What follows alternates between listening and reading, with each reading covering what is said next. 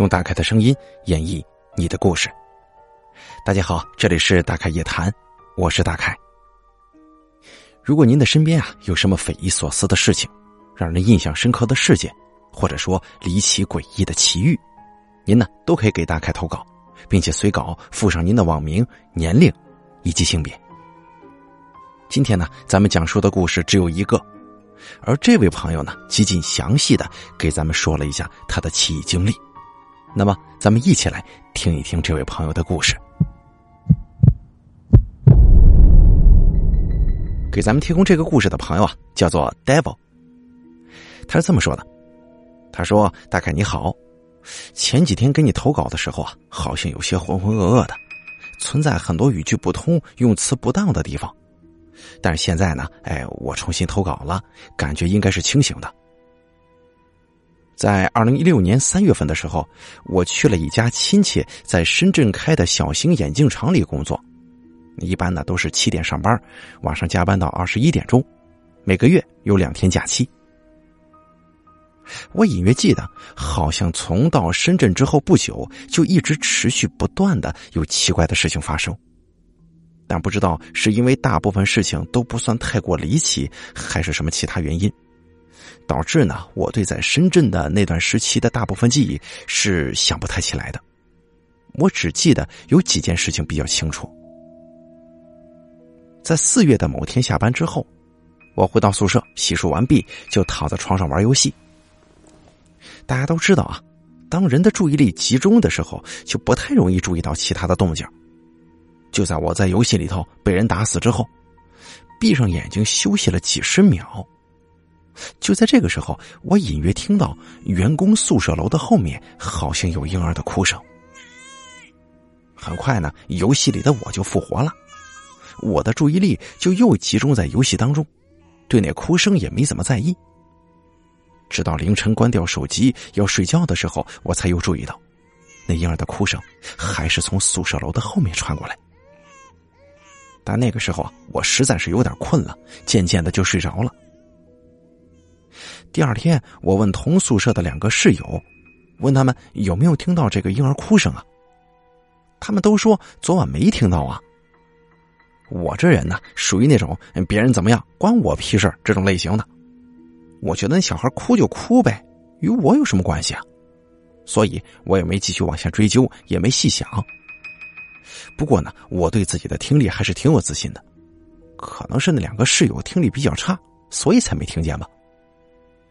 在七月有一天放假的时候，路过宿舍楼后面，那个时候我才知道，宿舍楼后面是宽大的马路，而不是我原本以为的住宅区，所以应该不可能有人会抱着婴儿在那待几个小时啊。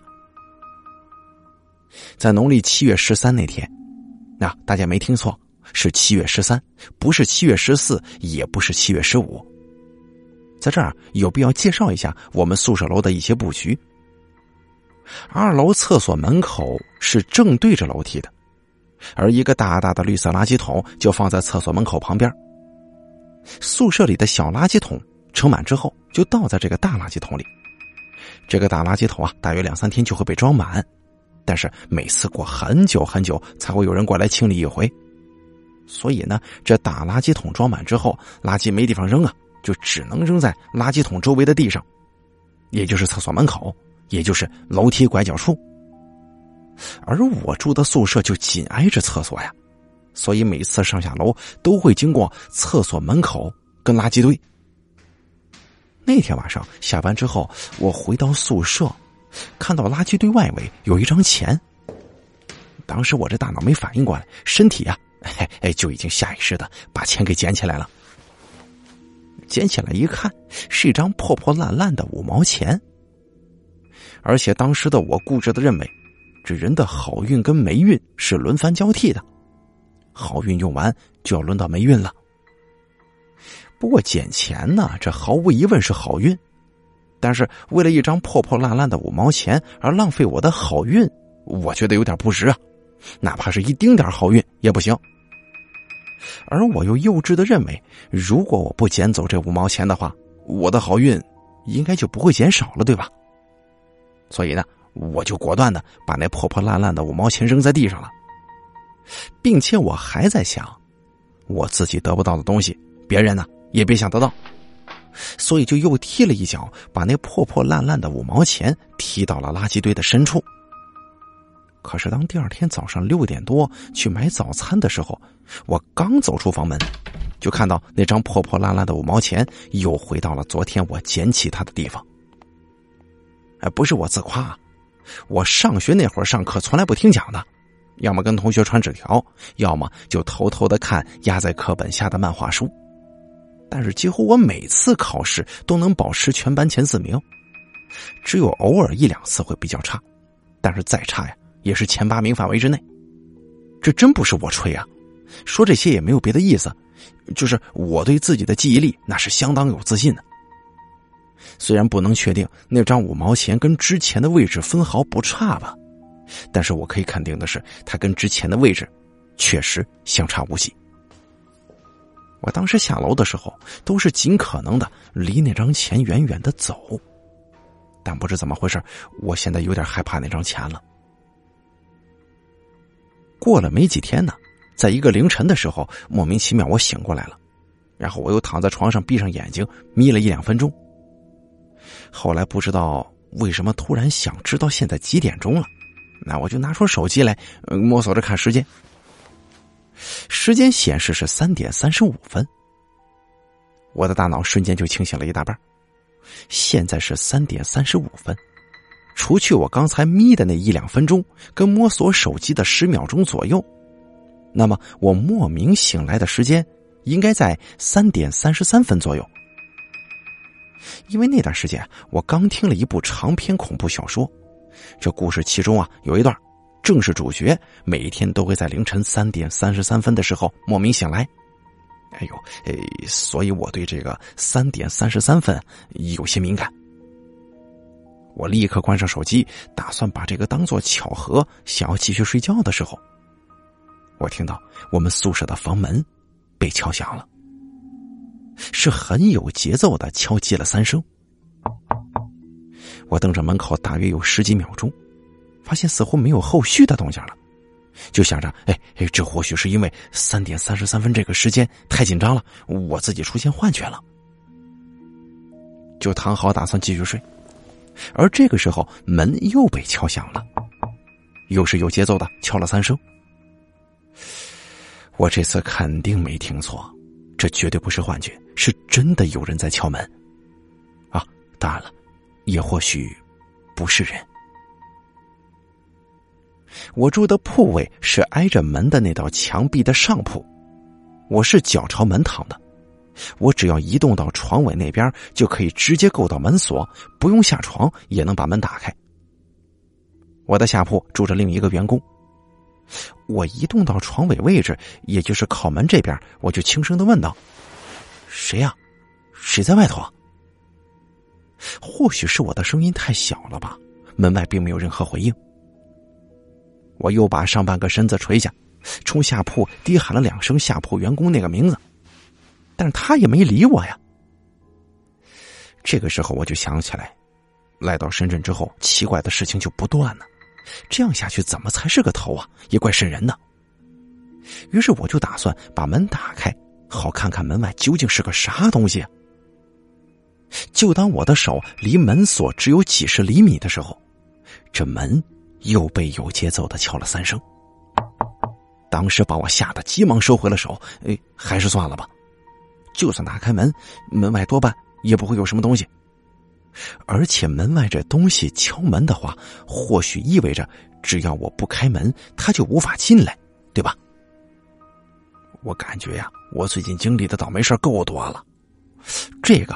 或许没有真正的缠上我，我还是别开门去招惹他这种东西了。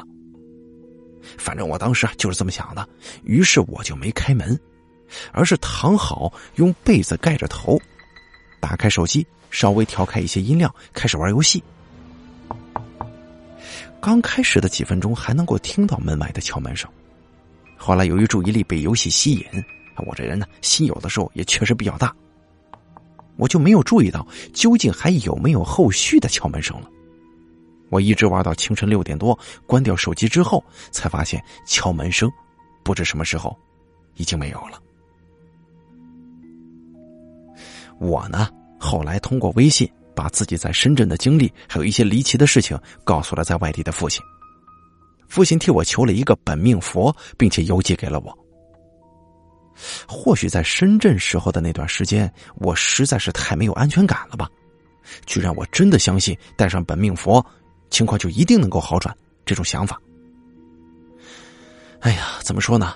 或许是当时的我别无选择吧，只能安慰的告诉自己，这个本命佛一定能够让情况好转的。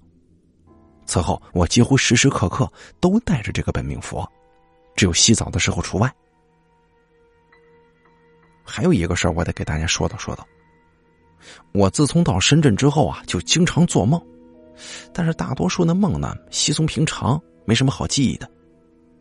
直到九月份，我开始经常在半夜当中啊，从噩梦当中惊醒，还有被鬼压床。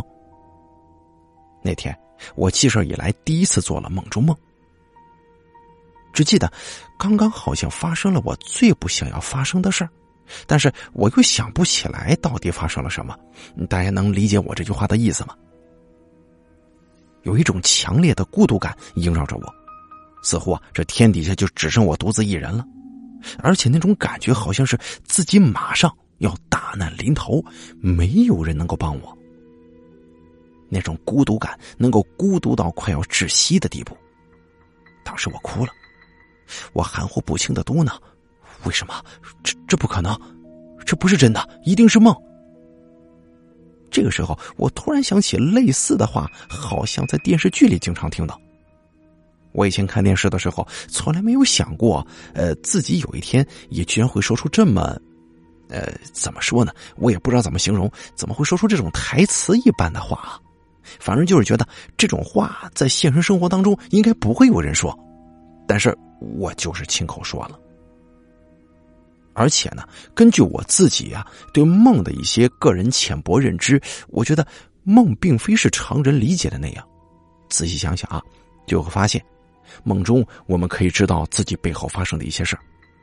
如果梦中的自己是以第一人称来经历的话，是不可能注意到背后的。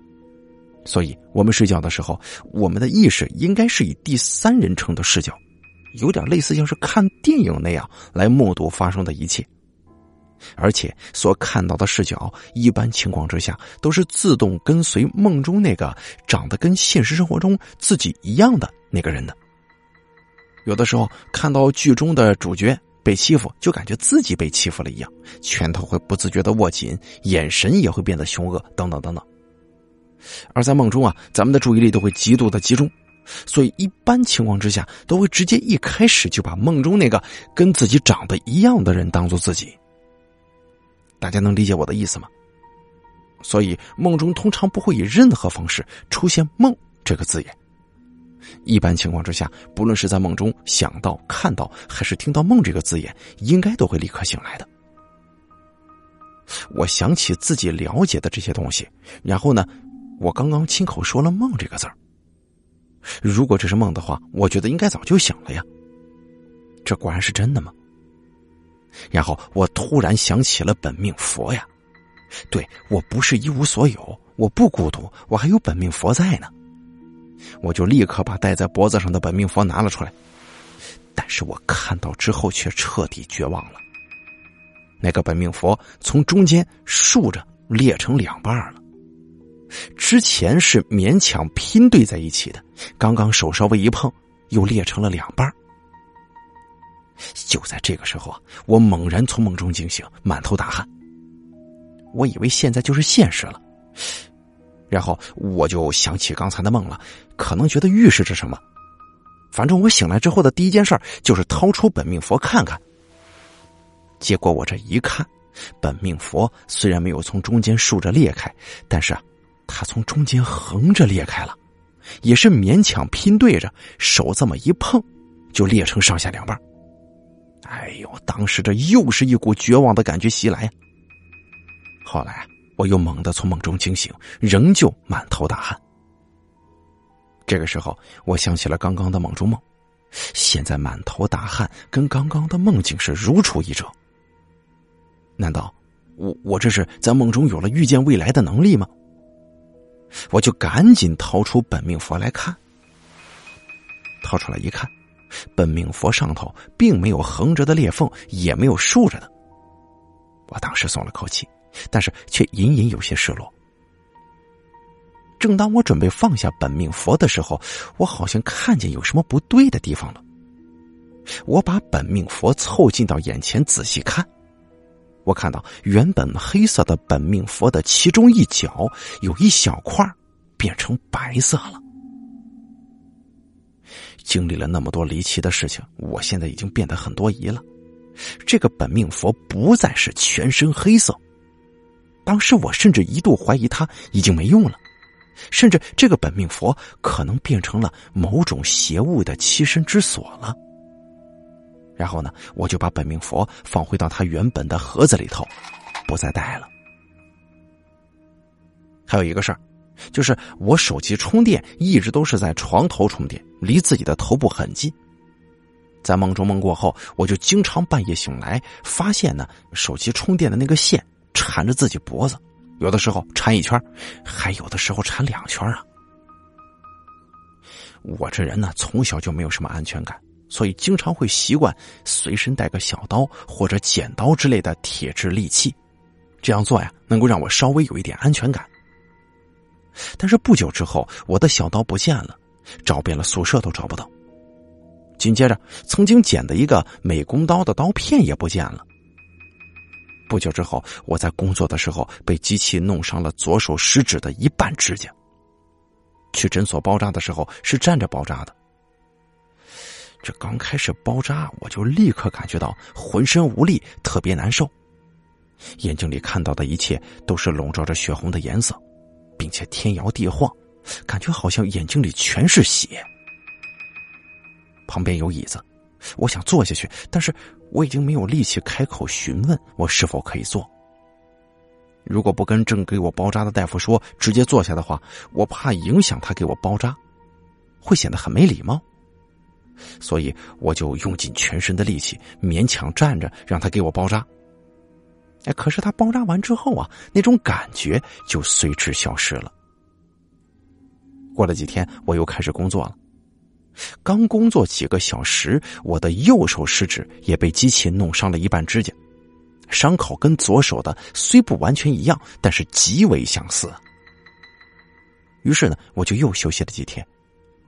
在这几天里，我无时无刻不处在恐慌之中，我有一种极为强烈的感觉，那就是如果我再去工作的话，搞不好会有生命危险啊。之后，我就不顾所有人的反对，提出了急辞工。还因此被扣了一个月工资呢。但是就在我提出急辞工之后的第二天，我之前丢失的小刀跟美工刀刀片又都莫名的出现了。在离开深圳之后，那些奇怪的事情就没怎么发生了。但是渐渐的，我似乎开始不知不觉的讨厌所有的佛像。有一天，我爷爷让我骑电动车带他去串亲戚。但是不知道为什么，我却有一种强烈的感觉，我觉得爷爷可能在骗我，感觉这回出门一定跟死人或者鬼神有关。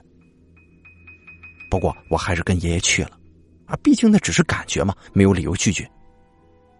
但是我越接近目的地，我的那种感觉就越强烈。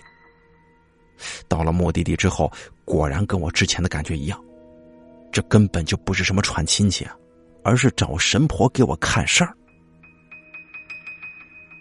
爷爷跟神婆交谈了一大堆，我没怎么听，因为我有一些抵触。神婆呢，拿出一捆香，让我用手在上面抹三次，我照做了。他把那捆香点着之后，又说了一大堆，我也没注意那香具体是怎么烧的，但是那香烧出来的烟令我很不舒服，有点喘不过来气。那神婆呀，这大致意思就是说，哎呀，我什么上辈子是个仙家，官位还不小，某天做错了事儿被罚下人间。还说我这辈子曾经在一座旁边有坟的桥上玩的时候被东西给缠上了，非要我说是什么时候在哪座桥上。可是我我这印象里头根本就没有见过旁边有坟的桥啊。但是那个神婆就一口咬定我在说谎。还说我当时是跟几个朋友一起的，其中还有一个女的，让我说实话。哎呀，我是一个非常内向的人，只在学习方面偶尔跟女生有过一丁点接触，但那都是在学校里呀，我是真说不出来。我爷爷居然也帮着那个神婆说话，还对那个神婆说的话深信不疑。过了一会儿，那个神婆见我实在说不出来。就说也可能是在我特别小的时候还不记事儿的时候发生的，就不问了。最后呢，他站着拜了拜观世音的法像，我爷爷跪着磕了三个头之后，也让我过去跪着磕仨头。我说我不信这个。那个神婆说啊，不拜就算了，毕竟啊，你上辈子也是个仙家。后来有一回。我妈跟我一起去我们市里面一个更有名的风水先生那儿给我算命，那个人一开始就说我是个童子命，我立刻就打断他的话，我就问：怎么还没开始算呢？就说我是童子命啊？他说看我的身材和长相就是标准的童子相，之后又是一顿叨叨，说什么没给我还愿呐，巴拉巴拉的。我跟他说了之前那个神婆给我看的结果。他说：“我身上根本就没有东西缠着，但是他并没有说之前那个神婆是骗人的，或者说那神婆看的不准，只说你甭管那神婆怎么着，你听我的就行。”他的家里头啊，据我观察，没有香烛纸钱什么的，连佛像也没有，总之跟之前那神婆不太一样。他用的方法是看手相、问生辰八字、名字，还让我摇铜钱，然后在纸上写一大堆密密麻麻的。他说：“我的五行有五层金，其他的都缺。”而之前那个神婆说：“我的五行有四层金，其他都缺。”但是之前我八九岁的时候，听我妈讲，一个算命的说我五行是三层金，缺水。嗨，现在我认为啊，这这神神鬼鬼的都是一样的，都是脑电波磁场之类的。只不过一部分有心之人将一小部分的脑电波磁场称为神明。号召其他人膜拜，但明明本质是一样的，人们却把神明这一小部分脑电波磁场称之为好的，把魔鬼这大部分电脑波磁场称为坏的，可能是同类相吸的原因吧。我比较喜欢支持弱者，讨厌强者，所以我宁可拜魔鬼，也绝不敬神佛。还有就是，不知道从什么时候起，我有的时候变得浑浑噩噩的。感觉就像是有别的意识在操控我一样，我觉得不只是身体，也包括我的思维，并不像常听说的那种鬼上身呐，或者人格分裂啥的。这种操控我的意识，并不会主动做什么事儿，啊，通常啊都是我在刚开始做某件事情的前几分钟，这种意识才出现，操纵我继续做这事儿。但他好像有些笨拙，比我自己做的要差。在这期间，我的思维似乎是静止的，知道自己的身体正在做什么，但是不能自主思考，只会以为这是自己做的，也不会注意到没做好的地方。不知道大家能不能理解我的意思啊？说了这么多，也非常感谢大家能听我唠叨。最后，我再说一句话吧。我这人呢，除了抵触神明之外，我对阴阳先生跟心理医生也有一种莫名的抵触感，所以我也就一直没有多去在意过他们说什么或者做什么。就算我真的是人格分裂，只要没有过多的影响我的生活，我我也不打算多事儿。好了，这个朋友给咱们提供的故事，咱们就读完了。可能听完这故事的朋友有好多人是比较懵的，你在说些什么呀？说了这么多，其实大概在刚刚看到咱这朋友给咱们提供的这个故事的时候，我本来打算嗯不用这个故事来做一期节目的，但是呢，随着我越来越往下看的时候，我突然发现了一些不对劲的地方，所以说我觉得这个故事呢，它本身的。这个文字所呃告诉给大家的一些他的经历，其实并不有多么可怕，或者说那么多好讲的。但是不知道大家发没发现，给咱们提供这个故事的朋友，他的思维或者有一些想法是非常非常的令人感到怎么说呢？有一些怪异的。呃，为什么说觉得这个文章写的会挺怪啊？其实大概并没有这个诋毁或者侮辱咱们这个投稿这位朋友的这个这个意思啊。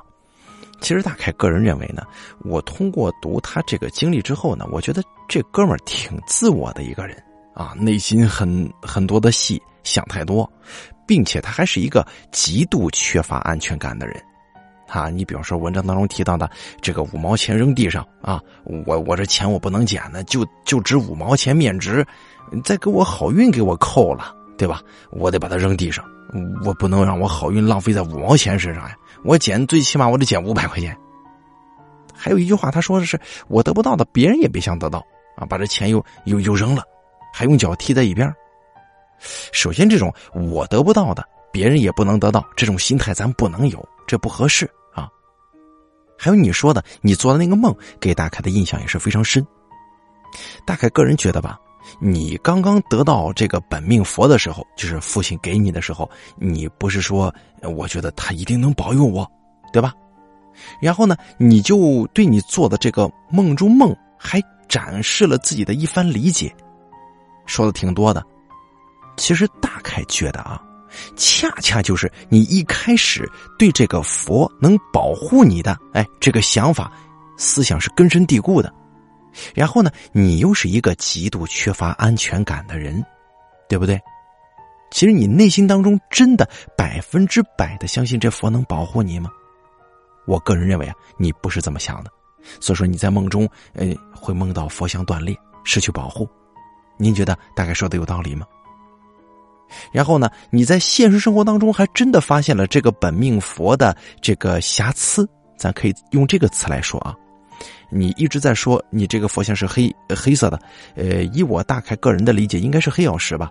但是呢，有很多时候的那种你平常或者说你刚刚得到的时候没有发现的瑕疵，然后这时候你突然间在意到它了，哎，这个角有个白点儿啊，以前没有啊，说不定以前是咱没注意呢。但是你一看到有瑕疵，你立马就想把它收起来，不再佩戴了。然后你立马首先想到的是它没用了，并且呢，你文章当中也说身上携带一些利器啊，企图获得安全感。还有在医院包扎的那一段，爷爷带你去看事儿，你抵触等等等等。咱们文章最后头出现的这个神婆或者所谓阴阳先生之类的事儿，咱不提啊。你最后说到，你觉得你自己被操控了。但是大概个人觉得很不像啊，因为你完全可以管控自己的行为，并且你还知道他做的没我好，你完全是可以介入的啊。如果按你所言，你被操控了啊，其实大概觉得这根本就不是什么操控，我只是觉得，哥们儿，你的心其实挺小的啊，并且极度缺乏安全感。大概今天之所以做你这期节目呢，并非是说你写的文章会有多么离奇或者诡异，跟你一样。大概以前在小的时候也会极度缺乏安全感，有过这么一段时间。我相信此时此刻的听众朋友们也有可能会像你一样有这种类似缺乏安全感的现象出现。其实有很多时候，我奉劝大家真的可以走出去，多多结交朋友啊。很多事情其实你不想，它就过去就过去了，它不会发生什么啊所谓的可怕的现象以及后头的连锁反应啊、后果之类的。大家是否还记得前几期的时候？啊，大概曾经说，啊，正气于内，邪不可干，对不对？所以说，大家一定要面向阳光，积极快乐，结交朋友，去生活。咱呢也不做坏事他就不可能啊有什么这个那个那个这个的。您觉得是吗？一身正能量，各种积极的生活态度，我觉得这才是生活之道。您觉得呢？所以说，有的时候啊，放开心胸啊，不必要去在乎那种莫须有的危险，或者说各种各样的说法。好了，这期节目呢，咱们就做到这儿了。三个投稿方式：第一，新浪微博私信蓝威大凯说；第二，关注大凯公众账号大凯说，发送聊天信息给我；第三，咱们的投稿邮箱是一三一四七八三八艾特 QQ 点 com，我在这儿等着您的来稿。